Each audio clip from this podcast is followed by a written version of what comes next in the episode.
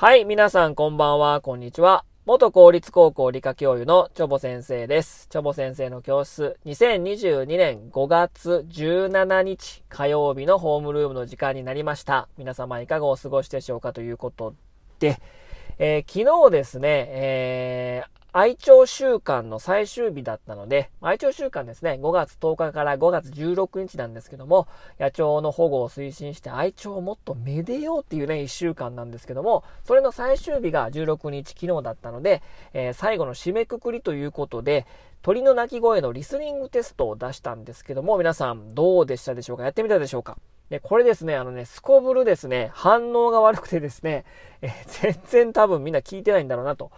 思っております。まあね、あの、全部ね、もうマニアックすぎましたね。多分ね、どれ聞いてもわからへんみたいな、もう1問目のウグイスは分かったと思うんですけど、それ以降、なんなんこれみたいなね。ちょっとマニアックすぎましたね。やっぱ予習が必要でしたかね。ちょっと、ちょっと失敗だったなと思うんですけどもね。えー、もう一度ね、えー、鳥の気持ちになってみて、聞いてみたらもう少しね、わかるかもしれませんので、えー、まだ聞いてない人はですね、ちょっと昨日の配信ちょっと聞いてみてくださいということです。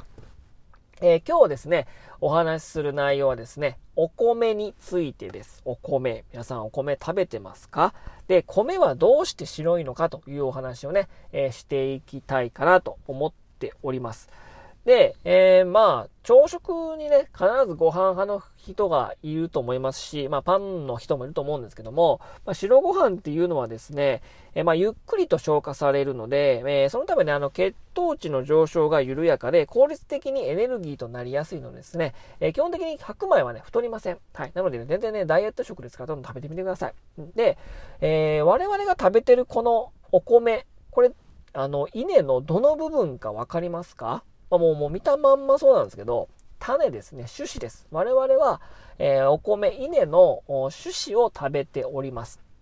で、えー、まあ今全、今ね、あの、私の住んでる東海地方では、もう絶賛田植え中なんですけども、まあ夏休み8月、9月ぐらいに、えー、まあ稲穂が実ってですね、えー、まあ稲刈りという感じで、収穫されるわけですけども、まあ、その稲の穂、稲穂ね、稲穂ね、についたやつをそのまま食べてるわけじゃなくて、そっから取り出したものが、その、ついてるやつが取り出したものを、えー、もみっていうんですね。もみと呼ばれます。でもその場合は食べれないから、えー、どんどんこう、まあ、剥いでいくわけですね、皮をね。で、その皮を、おこのもみの中に米粒が入ってるんだけども、このもみの皮を剥いた状態の米というのが玄米と呼ばれるやつですね。で、皆さんがよく食べてるその米、白いですよね。白米っていうわけですから、この玄米から、えー、稲のお米のその白いところはですね、排乳って呼ばれるところなんですね。その排乳って何って言われたら、これ栄養分が蓄えられている、まあ、エネルギータンクになってるわけです。で、その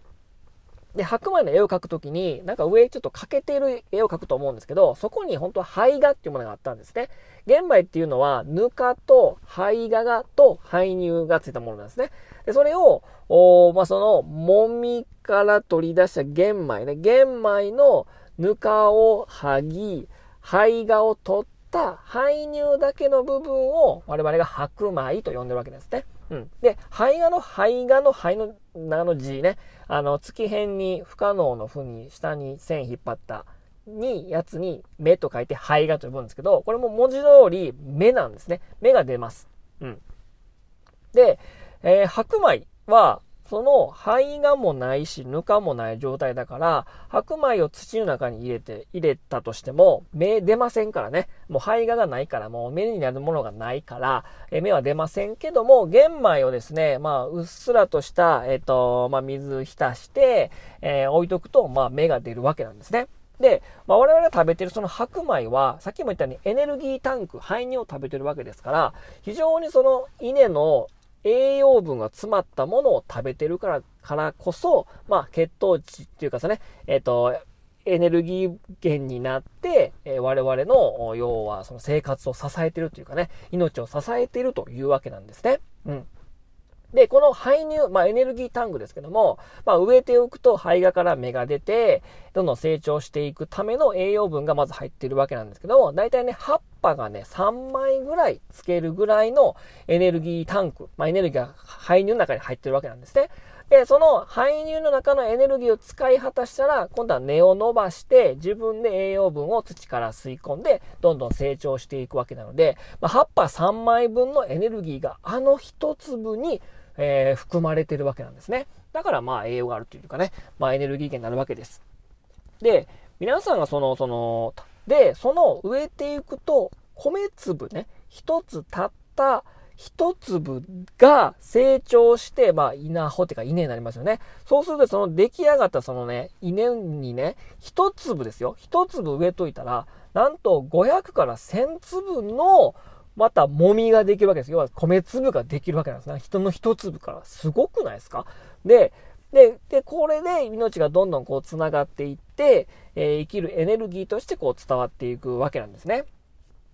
で、このパワー溢れる、まあ、白米、まあ、排乳米ですけども、えー、このこ茶碗1杯分のお米って、大体何粒ぐらいと思いますか？皆さんよく食べてる茶碗1杯という表現ありますけども、これがですね、大体およそですね、茶碗1杯で、えー、3000粒なんですね。大体稲穂に500から1000粒ぐらいの、まあ、もみが入ってるから、大体ね、3株分ぐらいが、茶碗1杯分ぐらいなんですね。まあ、そう思うと結構、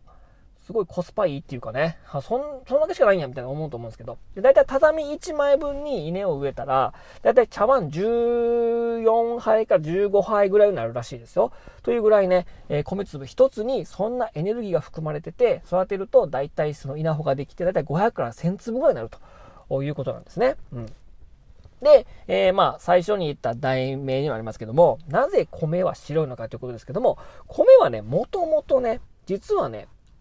赤なんですよ。うん。白米と言いますから、白のイメージあるかもしれないけど、まあ、古代米とかいうやつね、昔は本当はね、米はね、赤かったんですよ。で、この赤い米、あとはね紫色の米が大体主流だったらしいですけどもね。うん。で、まあこれはですね、えー、なぜ白くなかなったかっていうと、まあ簡単な言葉で言うとですね、簡単に言うと突然変異なんですね。うん。まああの、狐とか蛇とかね、だからこう、アルビノって言いますけども、まあ色素がないやつアルビノ、アルビノ個体とか言いますけども、まあそういったその突然変異で生まれたのが白い白米なんですね。米なんですね。で、まあもともとは赤かったんですけど、まあ赤色の米の大体色素のよ、色素の主成分はタンニン。で、紫色の米は主成分アントシアニンという色素があって、で、このタンニンとかアントシアンはですね、えー、これは防御、あの、防衛力が非常に高い。で、ね病気になったりとか、えー、なんか薬害とかね、薬害じゃない、えー、昆虫の害とかに防ぐための防御策としてそういう色素を持ってるんですね。だから白米っていうのは、まあ、アルビノ個体って結構弱い感じなんですけど、白米になったからその防御の抵抗力が下がってるんですよね、白米っていうのはね。うん。で、さらに、えー、ミネラルとか、そういった栄養分が赤米とか紫米には非常に、ま多いんだけども、白米はそういう栄養分が非常に少ないらしいんですね。でも、じゃあ、そっち赤米とか紫米の方がいいやんっていうこと思う、思うかもしれません。防御策って抵抗力もあるし、えー、栄養分っていうかミネラルも豊富なんだけど、白い白米、突然変異の方が食味が良かったんですね。えー、食べて美味しかった。赤米とか紫米に比べれば非常に食味が良かったので白いお米白米が、えー、選択的に栽培されることによってお米というのは白いという風になったみたいですね。で、まあ、お祝い事の時とかに、まあ、赤飯とかね、色物のお米を食べますけども、まあ、それはまあ昔の名残なのかなという感じはしておりますけどもね。うん。まあ、栄養分とか、まあ、防御策が切り離されちゃったけども、まあ、美味しかった。まあ、やっぱりね、味がね、えー、やっぱり我々、まあ、人っていうのはですね、まあ、味にうるさいですからね、まあ、食味がいいの方を、まあ、求めたのかもしれませんということで、今日は日本人が大好きなお米のお話をしました。さあ、お米食べましょうということで、今日はこの辺にしたいと思います。それでは皆様さようなら、バイバイ。